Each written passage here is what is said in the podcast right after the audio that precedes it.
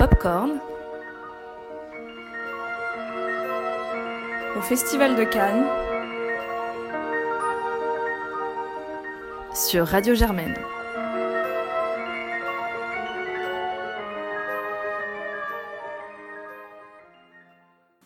Bonsoir à tous, vous écoutez Popcorn et c'est déjà euh, notre quatrième jour à Cannes et donc notre troisième carnet cannois. Euh, si le temps sur la croisette s'est relativement euh, gâté puisqu'il pleut sur Cannes, l'équipe de Popcorn reste sur le pont pour vous faire vivre l'intégralité du festival et de la majorité en tout cas de, de films possibles, d'autant que nous commençons à aborder euh, les grands jours de la programmation. Euh, aujourd'hui, euh, notamment plusieurs grands films très attendus comme le Almodovar. Et voilà, la grande période du, de, Cannes peut-être va bientôt arriver, on l'espère en tout cas, avec demain aussi des films de Terrence Malick. Toujours est-il que voilà, le programme est relativement dense. pour aujourd'hui, on va commencer tout de suite par euh, la chronique euh, d'un premier film français, euh, Les héros ne meurent jamais, et on va en avoir une critique tout de suite par nos deux chroniqueuses, Jeanne et Alice. Bonjour, c'est Alice et Jeanne. On sort de la projection du film Les héros ne meurent jamais, premier long métrage de Aude Léa Rapin. Avec notamment comme actrice principale Adèle Haenel, et euh, Jonathan Cousinier qui, euh, qui joue pour euh, son premier grand rôle, premier rôle comme ça au cinéma. Donc c'est l'histoire d'un trio d'amis qui partent dans une aventure folle. En fait, le personnage de Joachim se fait réveiller la nuit par des cauchemars étranges et en plus de ça, il a croisé un SDF qui lui a, qui lui a dit des paroles étranges, qui s'appellerait Zoran et qui serait mort, la date de son anniversaire. Bref, ça part sur cette obsession-là. Ils vont décider de comprendre le pourquoi du comment il y a ces cauchemars. Et donc ils vont se rendre en van, tous les trois, accompagnés du caméraman, euh, en euh, Serbie, Croatie. Et ils vont faire un voyage pour essayer de, de. Euh... Parce qu'en fait le personnage principal, Joachim, est persuadé euh, d'être la réincarnation d'un certain euh, Zoran, qui est le nom le plus commun en Serbie et donc il se retrouve voilà à faire une sorte de road trip à la recherche de, cette personne dans ce, ce pays qu'on découvre en même temps qu'eux. Donc moi c'est un film bah, qui m'a beaucoup touché. Euh, la séance en elle-même était assez émouvante parce qu'il y avait Enfin voilà, toute l'équipe était là, ils ont pas mal parlé donc de leur démarche et c'est vrai que ce qui ressort pour moi de ce film, c'est un premier film avec beaucoup beaucoup de liberté. C'est voilà une histoire un peu euh, sans, sans, queue ni tête. Voilà, c'est ça, c'est un peu sans queue ni tête. C'est-à-dire qu'on se balade comme ça, donc en Serbie, on, découvre euh, toute, euh, toute l'histoire de ce pays. Génocide de 95. Et, et à côté de ça, il y a vraiment cette histoire d'amitié en fait entre donc ce personnage qui est persuadé d'être une réincarnation et sa meilleure amie qui elle entreprend l'idée de filmer en fait, de filmer ça. Et donc il y a à la fois donc cette trame sur sur l'amitié et sur pourquoi en fait ils vont faire ça sur euh, pourquoi ils vont faire ce voyage et en même temps toute cette partie de vraiment presque documentaire, de découverte, euh, voilà, des habitants, euh, des habitants de ce pays, des habitants de voilà de découverte un peu de leur culture et de comment on fait pour vivre après, voilà, c'est cette, enfin, le siège de Sarajevo, enfin après toute cette histoire très lourde en fait à, à porter. Et voilà, j'ai trouvé que c'était un film qui qui osait vraiment faire des choses faire des choses différentes, enfin vraiment se permettre voilà de faire ce, ce scénario qui est un peu inattendu, euh, un peu euh, fou. Et ce qui m'a plu euh, vraiment dans le film, c'est le ton. Parce que ça réussit vraiment à alterner entre des scènes assez légères de comédie où les, dialogues sont assez.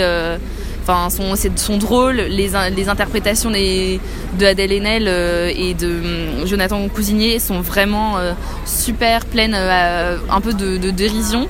Et euh, il y a vraiment ce, côté un peu petite pastille comique et en même temps euh, ça réussit à tisser ce ton-là avec un ton beaucoup plus euh, beaucoup plus lourd, beaucoup plus dur même sur la vie, sur les épreuves que eux ils, affrontent et sur en fait tout simplement bah, l'histoire de ce pays. Et voilà et donc du coup ça en fait un film très assez novateur. Et voilà c'est moi ça m'a plu de voir cette liberté et de voir voir ce film qui propose vraiment quelque chose Mm, je suis très d'accord avec Alice, c'est aussi un film qui m'a beaucoup plu. Euh, je trouve qu'en plus de ça, bien qu'il essaye plein de choses très différentes, euh, il maîtrise ce qu'il fait, il maîtrise les tons, il maîtrise le drame, il maîtrise les blagues, euh, les acteurs sont géniaux, la photographie est très belle. Il y a aussi un parti pris de, parler de sujets un peu, voilà, enfin d'avoir un scénario un peu fou qui a pas de début, pas de fin, pas vraiment de rebondissement, mais qui est un peu décousu comme ça et finalement ça marche très très bien. Et ce qui m'a marqué aussi, c'est la création d'un quatrième personnage parce que euh, en fait on se rend compte que la caméra est un personnage, enfin le caméraman et il est appelé Paul. Donc on le voit jamais mais on le sent. Et on le sent par les mouvements de caméra, on les sent par les blagues qui sont faites. Et ça aurait pu être très raté. Et en fait ça l'est pas du tout, c'est vraiment assumé et, réussi et bien dosé tout le long. Donc euh, moi c'est un film que j'ai trouvé équilibré dans toutes ses nuances et dans tous ses déséquilibres et euh, hyper poétique et, et vraiment je suis hyper admirative parce que pour un premier long c'est un très courageux, deux, euh, comme disait Alice, très libre et euh, trois, très réussi. Ouais, non, vraiment, et, euh, cette réalisatrice a vraiment un sens de la mise en scène. voilà, c'est un film qui a un peu peu de moyens, qui s'est fait un peu comme ça. Et Dans l'urgence, en trois mois, je crois. Voilà, le film s'est fait très rapidement, mais il y a vraiment, une, je trouve, une très belle attention à la composition des plans, à l'équilibre des couleurs, à aller rechercher dans quelque chose de très simple quand même, enfin de la poésie et du cinéma et donc c'est vraiment beau et ce que tu dis sur le quatrième personnage c'est très vrai parce que rien qu'avec parfois ce qu'il choisit de filmer, on ressent sa personnalité, on ressent ses émotions et en même temps à d'autres moments on l'oublie aussi. Donc euh, ça c'est très beau. Voilà, donc euh, on vous conseille vraiment d'aller voir euh, Les héros ne meurent jamais et on est très voilà et, et voilà et on a peut-être une surprise pour vous bientôt. Bisous. Bisous. Voilà donc pour leur euh, critique euh, des héros ne meurent jamais, une critique donc vous l'avez compris euh, très largement positive. J'en suis sorti il y a une heure à peu près. mon avis sur le film, je, l'ajoute par la suite très très brièvement, il est beaucoup plus mitigé ou en tout cas assez mitigé puisque je trouve que si effectivement, et je rejoins euh, Jeanne et Alice sur ce point-là, l'actrice, de l'actrice, la réalisatrice tente euh, beaucoup de choses. Et, je trouve que le, propos du film est un peu gâché par la superposition des différents niveaux, peut-être pas de lecture, mais en tout cas d'exécution. C'est-à-dire que dans le film vont s'imbriquer finalement l'histoire de Jérôme qui va essayer de retourner sur les traces de, de, celui qui pense être la réincarnation va mélanger une sorte de documentaire filmé par une personnage euh, de réalisatrice qui ne sert finalement pas à grand chose, et puis par euh, le film euh, lui-même, qui est donc filmé par un quatrième personnage en off, comme l'a bien expliqué Jeanne et comme l'ont bien expliqué Jeanne et, Alice, et puis un quatrième niveau le film lui-même, si bien qu'en fait on n'arrive jamais à comprendre à quel niveau se placer, si ce truc-là est purement fictionnel, si c'est purement documentaire, si c'est une imbrication des deux. Alors de fait, je crois que le, ressort du film, c'est justement de jouer sur ces différents niveaux d'interprétation, mais je trouve que voilà, on, s'y perd très vite et on n'arrive pas à trouver finalement le, bon euh, niveau, le bon degré. Un film finalement euh, peut-être pas décevant, mais qui pêche presque par excès de, bonne volonté, mais qui est, euh, à mon avis, loin d'être transcendant.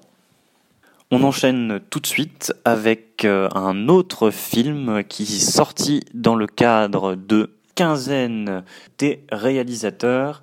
Euh, c'est un film donc euh, assez étrange de prime abord puisqu'il va raconter l'histoire à Tokyo de Léo, un jeune boxeur qui tombe sous le charme de Monica, une call girl toxicomane mais vierge.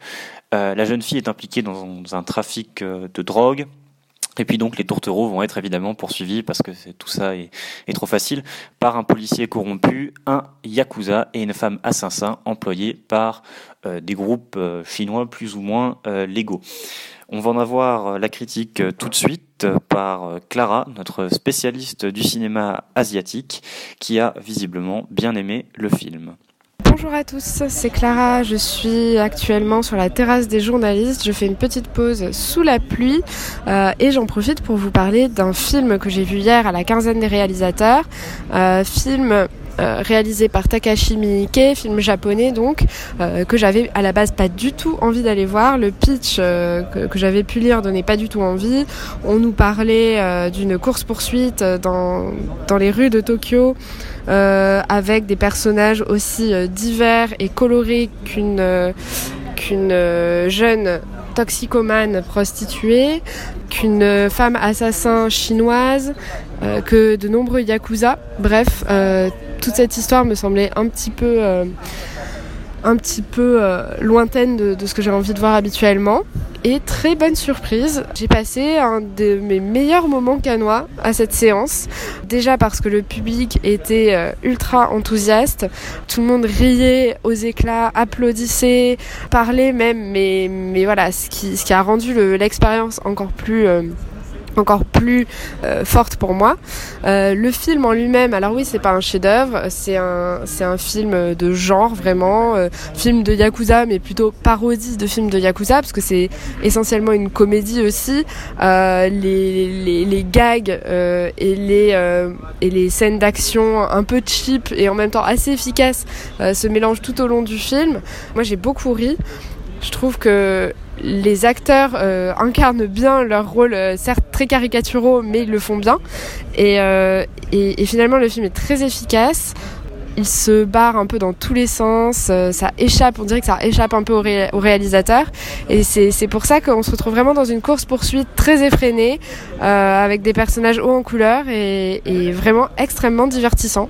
Donc euh, moi, vraiment très agréablement surprise par ce film, que, que, que je recommanderais assez au moment de sa sortie en salle, puisqu'il sortira effectivement en France. Après ce film donc présenté à la quinzaine des réalisateurs, un autre film présenté dans ce cadre qui était euh, un autre film très attendu, au moins en tout cas par euh, les fans du réalisateur qui avaient été sans doute sidérés ou en tout cas largement conquis par euh, son dernier film Nocturama. Et eh bien voilà, Bertrand Bonello revient au Festival de Cannes avec un nouveau film, Zombie Child, un film très très très étonnant puisqu'il raconte une histoire euh, assez singulière, euh, qui n'est évidemment peut-être pas euh, nouvelle dans l'histoire du cinéma. On a évidemment en tête sur ces sujets-là, ou en tout cas pas forcément en tête, mais je pense que Bonello avait en tête des films comme Vaudou de, de, Jacques Tourneur. Toujours est-il que voilà, c'est un film avec un, sujet relativement original puisqu'il va imbriquer différentes périodes de, temps. la première, c'est Haïti en, en, 1962 où un homme est ramené en quelque sorte à la vie euh, pour être envoyé de force dans l'enfer euh, euh, des plantations de canne à sucre, donc voilà, réduit en, esclavage, dans des conditions qui sont présentées par Bonello dans toute leur crudité, de façon évidemment terrible. Et puis un autre niveau de lecture et de temporalité, aujourd'hui, 58 ans plus tard, donc maintenant, au, au, cœur d'une institution privée euh, qui repose peut-être pas moins sur le, statut que sur le mérite national, disons, puisque pour y entrer, il faut que un membre de la famille ait obtenu la Légion d'honneur.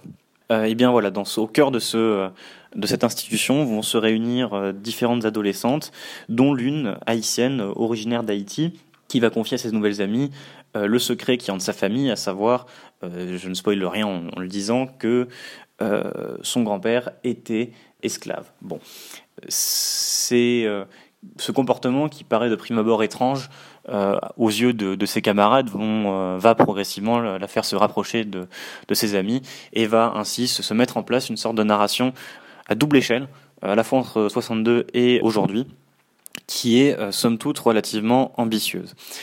ce que j'en ai pensé, c'est un sentiment de nouveau assez mitigé, dans le sens où je crois que Bonello ne, ne, ne, ne se se réinvente pas. C'est-à-dire que si le scénario est effectivement assez euh, étonnant, c'est pas nouveau, disons, que Bonello fasse des scénarios euh, euh, étonnants, mais sur la forme, voilà, il n'y a rien de, de, neuf. Il refait exactement ce qu'il sait faire. Bonello est à l'origine un, un, musicien, ou en tout cas, il est en complément un musicien, et euh, voilà, il y a c'est vraiment ce jeu sur la musique est extrêmement soigné. Il y a c'est toujours cette espèce de recrudescence, de bruit très bref qui viennent ponctuer la narration et qui ajoutent parfois, en des moments euh, assez euh, bien choisis, il faut l'avouer, des éclairs de tension qui participent eh bien de, ce climat qui est bien retranscrit. C'est-à-dire que Bonello est effectivement sans doute pas un grand styliste, mais en tout cas quelqu'un qui sait facilement créer des ambiances, des atmosphères. Et dans ce film-là, c'est ce qui ressort très bien. ceci dit, je crois que le, de nouveau le, le, double niveau d'imbrication temporelle euh, pêche un peu dans le sens où c'est pas par excès de bonne volonté, mais plutôt ici par simplement échec. C'est-à-dire que tout simplement, le rapport, disons, passé-présent n'est jamais très évident il repose finalement sur des espèces de, parallèles qui peuvent paraître forcés par des excès de, mise en scène qui peuvent paraître artificiels et qui viennent finalement entacher de nouveau un propos du film qui aurait pu être euh, sans doute beaucoup moins alambiqué s'il avait par exemple préféré un montage qui ne soit pas un montage alterné un, avis euh, relativement euh, bon malgré tout, puisque bon voilà de nouveau Bonello, c'est un bon réalisateur, ce n'est pas un grand auteur, mais c'est un vrai, euh, dans le sens où c'est quelqu'un qui aime le cinéma, ça se sent. J'ai assisté hier donc à, la séance en sa compagnie. Il était, on le sentait radieux d'être d'être là, ravi que Cannes lui fasse à nouveau confiance. Un exemple supplémentaire pour montrer que Bertrand Bonello est un vrai. Et on poursuit ce carnet canois avec euh, sans doute ce qui est euh, la grande sortie de la matinée euh, du 18 mai. C'est bien évidemment Little Joe, qui est le premier film en compétition officielle à Cannes d'une réalisatrice autrichienne, Jessica Osner. Et on vous en livre la critique réalisée dès la sortie de la salle de l'amphithéâtre Lumière du Palais des Festivals par notre équipe aux abords donc du célèbre manège de la Croisette. Bonjour à tous, c'est Valentin. Je viens de sortir de la séance de Little Joe, un film de Jessica Osner. Je suis accompagné pour la critique euh, brève de ce film par Clara et par Alice. Euh, un film euh, donc euh, assez surprenant qui a eu visiblement un accueil relativement mitigé, j'ai l'impression, en tout cas pas hyper enthousiaste de la part du, public. Est-ce que tu pourrais nous en parler un peu plus, Clara? Oui, alors donc c'est l'histoire d'une mère qui élève seule son enfant, son jeune garçon. Euh, son métier à elle, c'est de créer de nouvelles espèces de plantes, donc euh, souvent plus résistantes, qui ont des propriétés différentes de ce qu'on peut retrouver dans la nature. Et la dernière plante, la dernière création du laboratoire, c'est une plante qui, dont l'odeur doit est, est censée rendre les gens heureux. et donc elle, elle décide de donner cette plante à son fils parce que notamment elle se sent euh, pas assez investie dans son éducation, elle a l'impression qu'il pourrait en souffrir. Donc elle décide d'offrir cette plante à son fils et se rend compte euh, que son comportement change et que tous les gens qui ont respiré cette plante adoptent un comportement un peu différent. Au début, elle ne s'en rend pas compte, mais on se rend Bien compte. Bien sûr, on se rend compte que quelque chose change euh, dans, dans, dans, le caractère des gens qui se, qui se rapprochent de cette plante. Et qu'en as-tu pensé, Alice? Euh, alors je trouve que c'est un film vraiment très très intéressant euh, à voir en, compétition euh, à Cannes cette année. D'abord parce qu'il tranche beaucoup avec ce qu'on a vu précédemment, par son style très particulier, par son scénario très original et très intelligent. donc, enfin, tu l'as très bien dit, tu l'as très bien présenté, Clara. En fait, enfin ce qu'il faudrait dire aussi pour illustrer le film, c'est que donc euh, visuellement, donc c'est un style qui est très marqué. Euh, c'est vraiment donc très euh, très clinique, très froid et en même temps coloré. Donc il y a il y a beaucoup de, enfin la scène d'ouverture par exemple est quand même très très forte où on est tout de suite plongé dans cette ambiance un peu un peu bizarre, un peu malsaine où on où en fait on est tout de suite introduit à cette plante comme presque un monstre en fait. Et donc ça c'est vraiment très fort. Donc comment elle fait ça avec un plan euh, euh, de hauteur euh, qui tourne en fait sur cette salle de serre où les plantes sont en train de, de croître et où c'est une, une, lumière très très très très blanche avec des couleurs très vives qui sont celles des euh, des, plantes et on tournoie comme ça avec euh, un travail sur le son euh, d'une rigueur euh, absolue avec beaucoup de de, en fait elle utilise beaucoup les sons de machine qu'on imagine peut exister donc dans, dans un espace comme ça pour venir vraiment créer une angoisse qui est qui est montante et qui est constante. Il y a vraiment en fait on voilà on se méfie de cette plante et en fait pendant tout le film on s'interroge sur euh, est-elle vraiment une bonne chose? A-t-elle vraiment un effet secondaire? Ou est-ce que c'est la psychologie des personnages euh, qui en fait imaginent qu'il se passe quelque chose? Est-ce que cette mère ne projette pas sur son fils quelque chose qu'elle qu'elle souhaite inconsciemment? Donc voilà, je sais pas si j'étais très convaincante, mais descriptive quoi. Ouais, convaincante, je sais pas, mais en tout cas, je partage la vie, l'opinion. je trouve que c'est un film assez réussi, même très réussi. Euh, effectivement, je vais pas répéter en boucle ce que tu as dit, mais c'est vrai qu'il euh, y a un truc qui, est assez frappant. Euh, c'est la manière dont, effectivement elle a réussi à faire naître un peu l'angoisse et la crainte et même plus que l'angoisse la paranoïa à partir de fleurs rouges quoi. Et il y a tout un travail notamment aussi sur la fleur en elle-même, sur l'esthétisation de la fleur, comment elle va s'ouvrir, comment elle va gonfler et comment elle va libérer aussi son pollen. Il y a un espèce vraiment de jeu assez fin sur et bien justement ce pollen qui se dégage par un peu par euh, euh, volute et c'est euh, assez assez assez bien filmé. ce qui est aussi intéressant c'est que alors autant je suis, un peu moins convaincu que toi sur le fait qu'il y a vraiment une incertitude sur le fait que les fleurs soient toxiques ou non. Je pense qu'elles le sont clairement et même dans le, jeu des acteurs, il y a vraiment un, contraste qui est assez clair entre le début et la fin. ceci dit, Là où je trouve vraiment qu'il y a un truc intéressant, c'est qu'il euh, y a plusieurs niveaux de lecture évidemment. Euh, il y a évidemment le niveau de lecture euh, basique, simple, se dire c'est juste une histoire sur la fleur, mais il y a aussi un deuxième niveau de lecture, c'est effectivement le niveau des fantasmes et des projections des, personnages, c'est encore un niveau supérieur. Et puis un troisième niveau, c'est l'extrapolation, où on peut voir hein, dans ce film aussi une, critique de tous les idéologies ou mécanismes un peu de, peut-être pas de propagande, mais en tout cas de, de, conviction euh, des foules qui sont mises en place à l'heure actuelle. Hein. on n'a pas besoin de, de détailler, il y en a beaucoup. Et il y a peut-être aussi cette perspective-là dans le film, euh, par ces, voilà, ces mécanismes qui essaient de nous, pourrir euh, le cerveau. Et ce qui est assez symptomatique, c'est, ou raté, ça dépendra après de la, réception du film, c'est que j'ai l'impression que hum, le public s'est un peu cloisonné à la première euh, interprétation, celle simplement du, du, du, film pour ce qu'il est, et n'a pas, pas, forcément vu aussi tout ce qu'il pouvait contenir de, messages un peu plus lointains, plus problématisés. Donc voilà, j'espère que la critique va faire son boulot et bien le faire, ou en tout cas que certains vont le faire. Ou, Bien sûr, ouais, c'est déjà ça. Mais ça peut être intéressant d'y voir aussi quelque chose de, plus. Et Clara euh, oui, non, je te, je te, rejoins. Je pense qu'il y a une dimension éthique, enfin de, de, de questions éthiques et voire philosophique euh, dans ce film que je trouve euh, que j'ai pas encore j'ai pas encore tout résolu. Et justement à la sortie du film au lieu de me dire je vais aller à une autre séance je pense à ce film et je me dis il faut que j'y réfléchisse. Et ça pour moi c'est déjà essentiel. Après je vais rien rajouter de, de, de plus simplement peut-être. Euh, moi j'ai vraiment l'impression d'avoir affaire visuellement à quelque chose d'assez très original et un sens des détails euh, assez incroyable. Et je trouve que là où, là où j'aime particulièrement le film, c'est qu'au lieu de faire naître l'angoisse avec quelque chose qui serait un peu lourd et, qui pourrait marcher hein, par ailleurs, euh, une musique qui serait peut-être plus omniprésente et des plans peut-être plus euh, visiblement destiné à faire naître l'angoisse. Et là, en fait, elle le fait avec des tout petits détails et tout est très très très soigné. Euh, à un moment, ils sont dans la cantine, on voit tous les plats qui sont euh, qui se qui se succèdent et ces plats, en fait, eux-mêmes sont anxiogènes. Et, et, et euh... emballés de plastique. Euh, et dès qu'ils commandent à manger, euh, c'est toujours des. En fait, ils ne font que commander à manger. Il y a presque rien de naturel.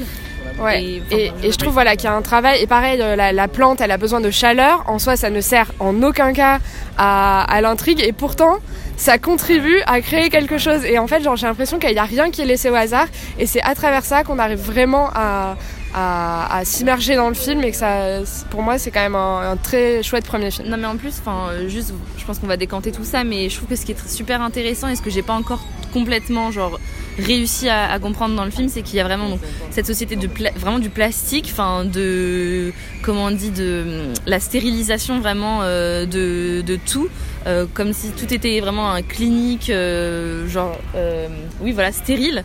Et à côté de ça, il y a le personnage du père, qui un, personnage qui est isolé, qui vit à la campagne. Et, ce personnage est vraiment à part dans le film. Et il vient vraiment questionner, en fait, tout le fonctionnement, je trouve, du scénario. Parce que, parce que si, si tout le monde était pris par, par cette plante et par, par ses effets, je trouve que la fin, en fait, sans vous tout vous raconter, la fin vient aussi interroger ça. Parce que euh, quelque part euh, la nature en fait euh, joue un je sais pas comment dire sans spoiler. La nature va quand même appeler certains des personnages et, et voilà et c'est je pense que c'est un film très riche Oui, très riche, je suis assez d'accord, effectivement, à tous les niveaux. Donc bon, vous l'avez compris, une euh, critique relativement euh, enthousiaste de notre part, voire même très enthousiaste. Disons-le, soyons fous. on espère sincèrement que la suite du programme canois sera similaire à cette satisfaction matinale. À propos de Little Joe, un avis beaucoup plus mitigé de la part de Félix qui est beaucoup moins convaincu par le propos de Jessica Osner et je suis en direct de la Terre des journalistes. Euh, j'avoue que c'est le film a un peu du mal à marcher chez moi euh, parce que cette histoire a du mal à me convaincre et j'ai toute la vision un peu mystique que Jessica Osney essaie d'avoir sur toute son histoire en fait, un peu trop linéaire à mon goût en fait. J'ai l'impression que sa mise en scène essaye d'accrocher quelque chose qui est quasiment ésotérique sur euh, cette fleur qui consomme tous ceux qu'elle, euh, toutes celles et ceux qu'elle, rencontre. Or, euh, or le, problème, c'est que je ne vois aucun renversement, ou en tout cas aucun effet de style. C'est, c'est une histoire qui est quand même vraiment beaucoup trop linéaire et qui a du mal à, sortir de, sa zone de confort, à savoir du coup ces deux biologistes, enfin ces deux oui, c'est deux biologistes qui euh, travaillent sur cette fleur et qui se rendent compte des effets qu'elle peut avoir. Et en fin de compte, du coup, tout mysticisme aurait peut-être été plus intéressant si ça avait été développé au-delà de, euh, du fils euh, de la personnage principale, au-delà des personnages qui sont consumés les uns après les autres.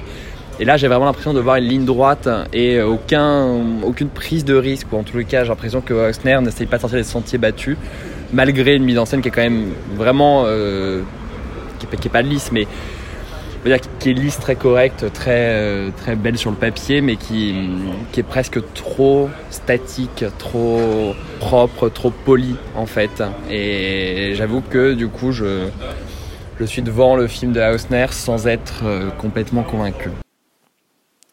Pour poursuivre euh, ce carnet, un film euh, dont je vais parler relativement brièvement, puisqu'il est relativement anecdotique, c'est L'Angle Mort, un film qui était présenté dans le cadre de l'Acide, réalisé par Patrick Mario Bernard et Pierre Trividic.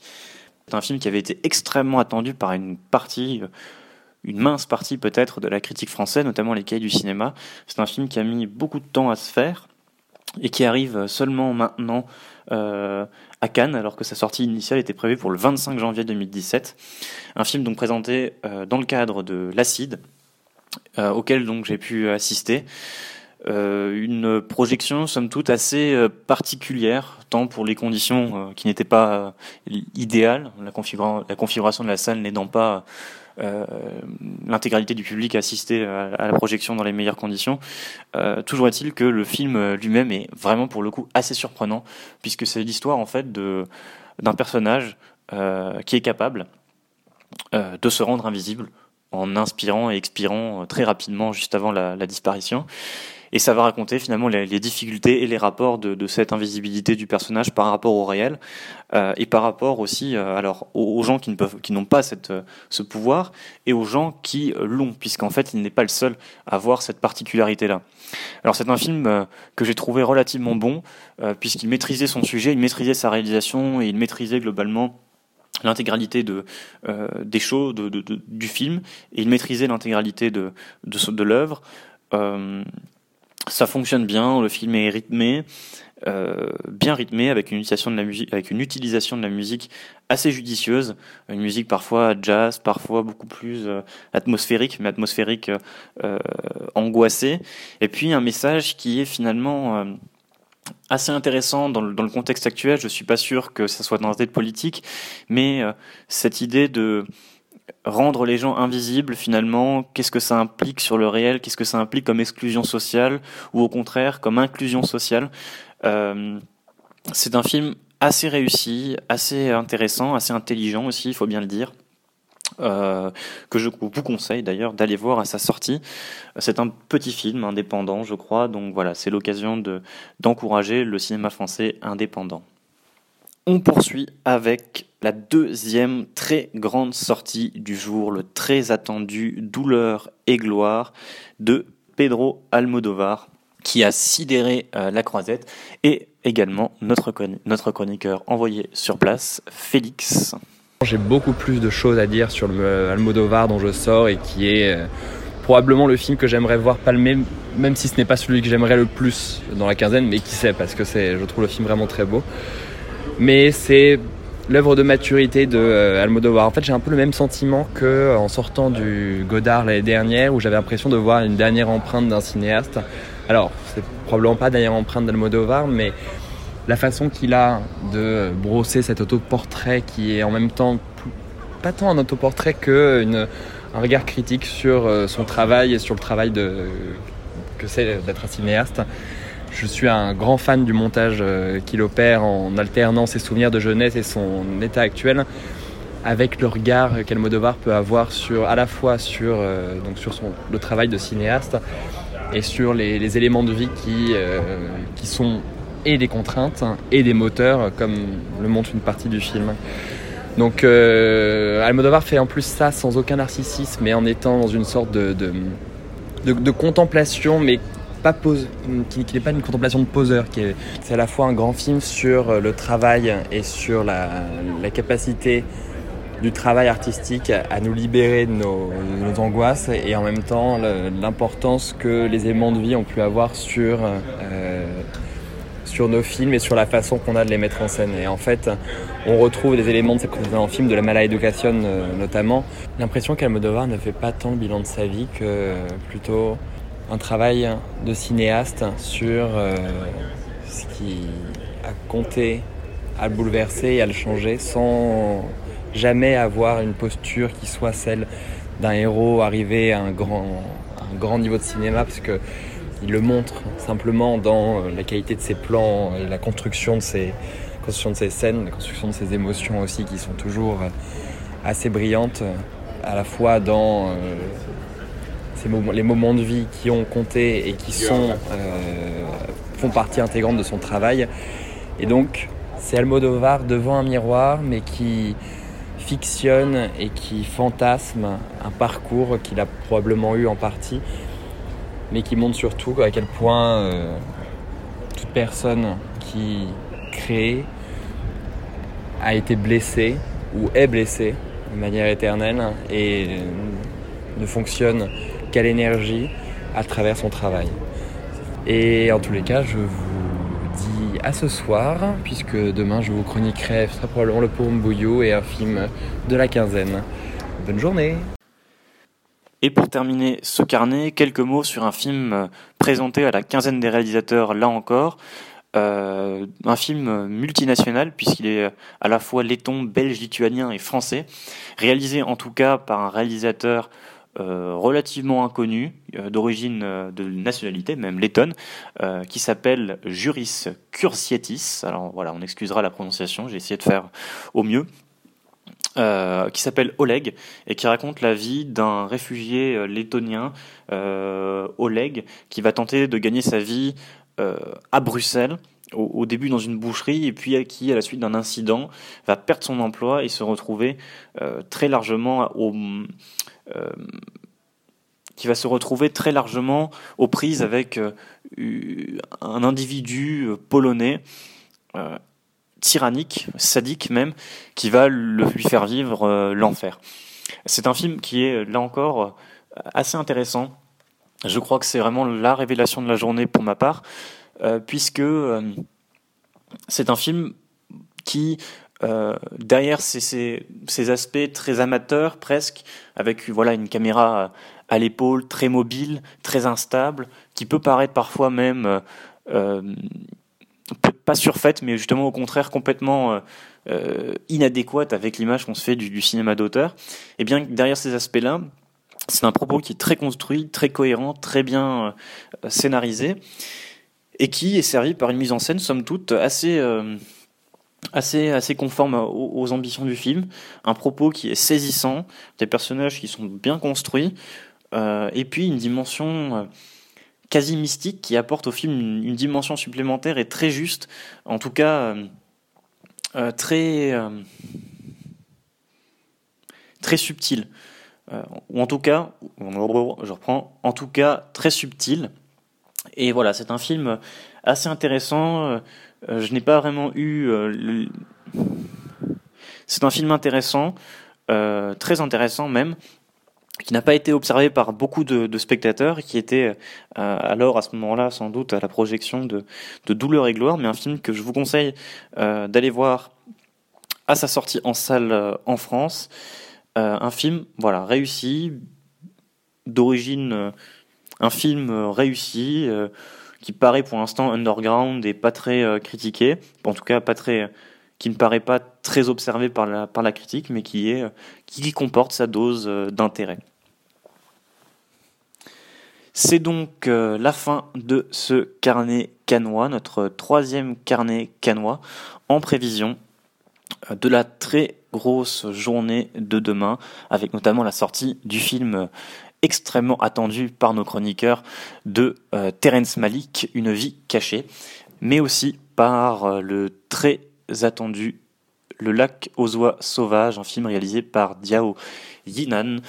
On en parlera donc euh, demain, on espère vous retrouver demain, même lieu, croisette, même horaire, 19h.